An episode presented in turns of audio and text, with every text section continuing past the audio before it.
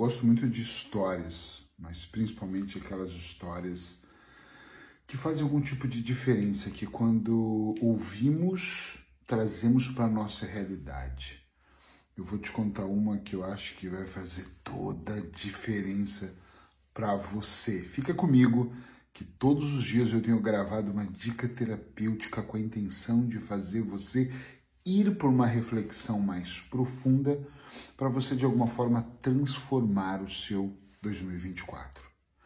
Eu vi uma história que mexeu comigo e eu já contei ela em centenas de palestras e agora eu vou contar aqui no podcast. A história de um senhor, um homem, que estava viajando e o seu navio naufragou.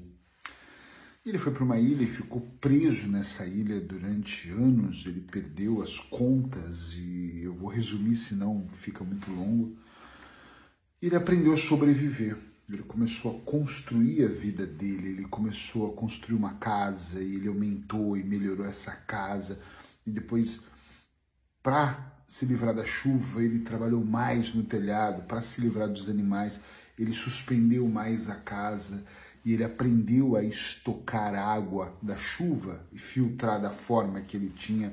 Ele aprendeu a pescar e salgar, olha que interessante, os peixes. E ele foi se acostumando, mas ele nunca parou de pedir e de ter uma conversa com ele e com o cara lá de cima sobre eu quero voltar para minha família, eu quero me salvar, eu preciso de ajuda. E um dia como ele fazia já há alguns anos, ele saiu para ir pescar, sem camisa, com a pele queimada do sol, com as varas improvisadas, as lanças improvisadas para caçar o peixe, não era nem para pescar, caçar mesmo o peixe. E ele viu de longe uma fumaça. E ele olhou aquela fumaça e pensou: meu Deus, muito calor, né? E percebeu ali, depois de olhar para aquilo, que era a casa dele ou a região que ele morava que estava pegando fogo. Ele tinha pegado poucos peixes ainda, ele largou tudo, como é óbvio, e correu, correu ferozmente, o máximo que ele podia, ali descalço entre as pedras, as plantas, se arranhando nos arbustos, e quando ele olha, a casa está inteiramente em chamas e todos nós temos um limite.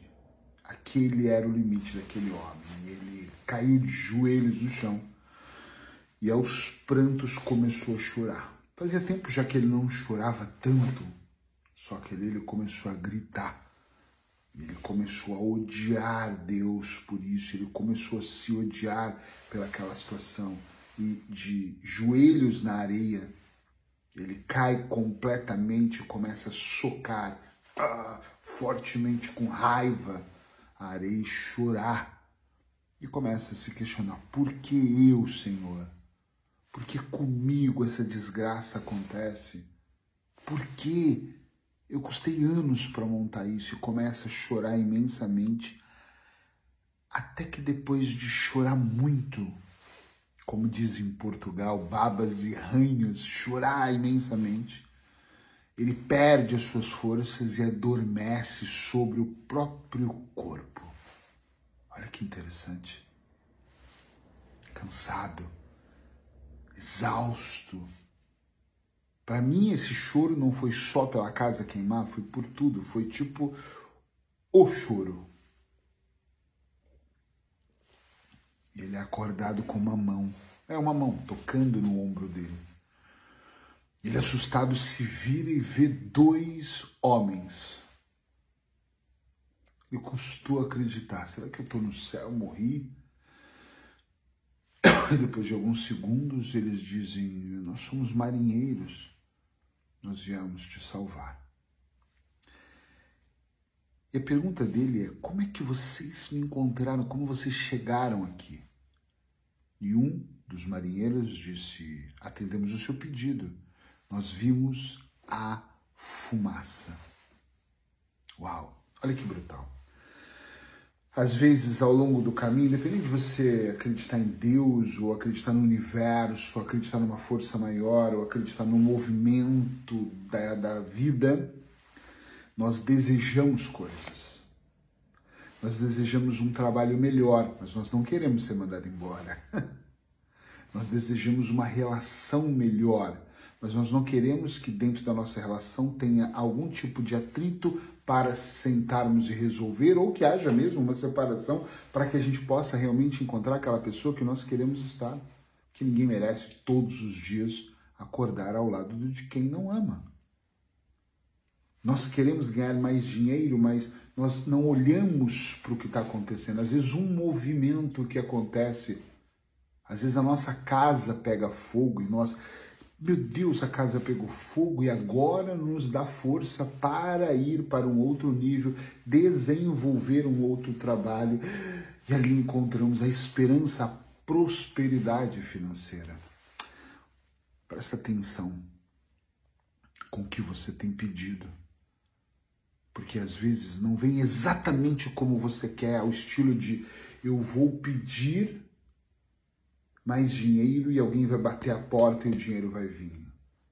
Eu vou pedir amor e alguém vai vir e vai dizer: Olá, tudo bem? Eu te amo. Presta atenção, nós pedimos e o universo se reorganiza para nos entregar. O problema é que nós pedimos muito, pedimos mais do que agradecemos, é o que eu penso e nós não percebemos que nós pedimos agora, que finalzinho agora, final de 2023, e de repente vai acontecer meados de 2024 e você nem lembra mais que você pediu. Ou você não presta atenção porque você fala, queria tanto novas oportunidades, aí você é demitido. Aí você briga, a demissão é essa casa que queimou. Mas às vezes essa casa que queimou é o sinal que o universo precisava para te salvar foi demitido e falei, agora o que farei? Aí aparece uma oportunidade em outro país.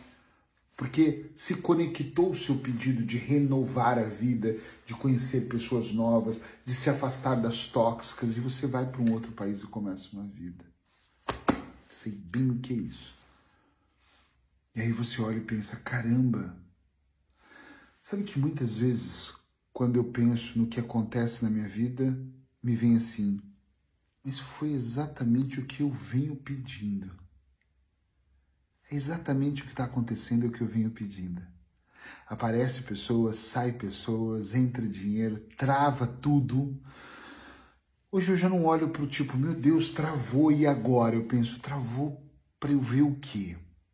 Travou para eu fazer o que enquanto está travado?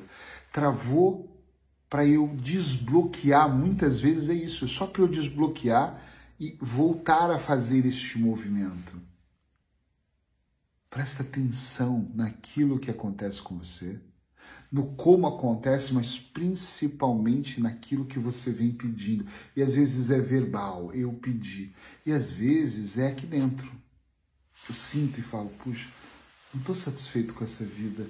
Eu falo muito para os meus clientes aqui em consultório que às vezes falam, eu não estou satisfeito com a vida que eu tenho. Aí muda-se o trabalho, muda-se a relação, perde-se alguma coisa e tem que sair da casa. Acontecem coisas, mas eu acho, eu, Eric Pereira, acho, que às vezes você pede, o universo fala, vou te dar uma forcinha, e ele tum, te joga, ele te empurra, ele te coloca numa outra posição para que você coloque movimento. Então, em 2024, presta mais atenção, mas só em 2024 não, pode começar já a treinar hoje mas eu quero te deixar consciente para durante todo o ano de 2024 você poder prestar mais atenção. Se você não me conhece, eu sou Eric Pereira, eu sou escritor, hipnoterapeuta da Clínica de Hipnose e Nutrição. No mês de dezembro eu vou estar aqui até o dia 31, mas tem novidades ainda melhores para 2024. Me segue, me acompanha onde você estiver vendo o vídeo ou ouvindo o podcast para que você não perca nada e seu ano possa ser assim, hum, com gostinho de é o que eu queria. Até amanhã. Beijo no seu coração.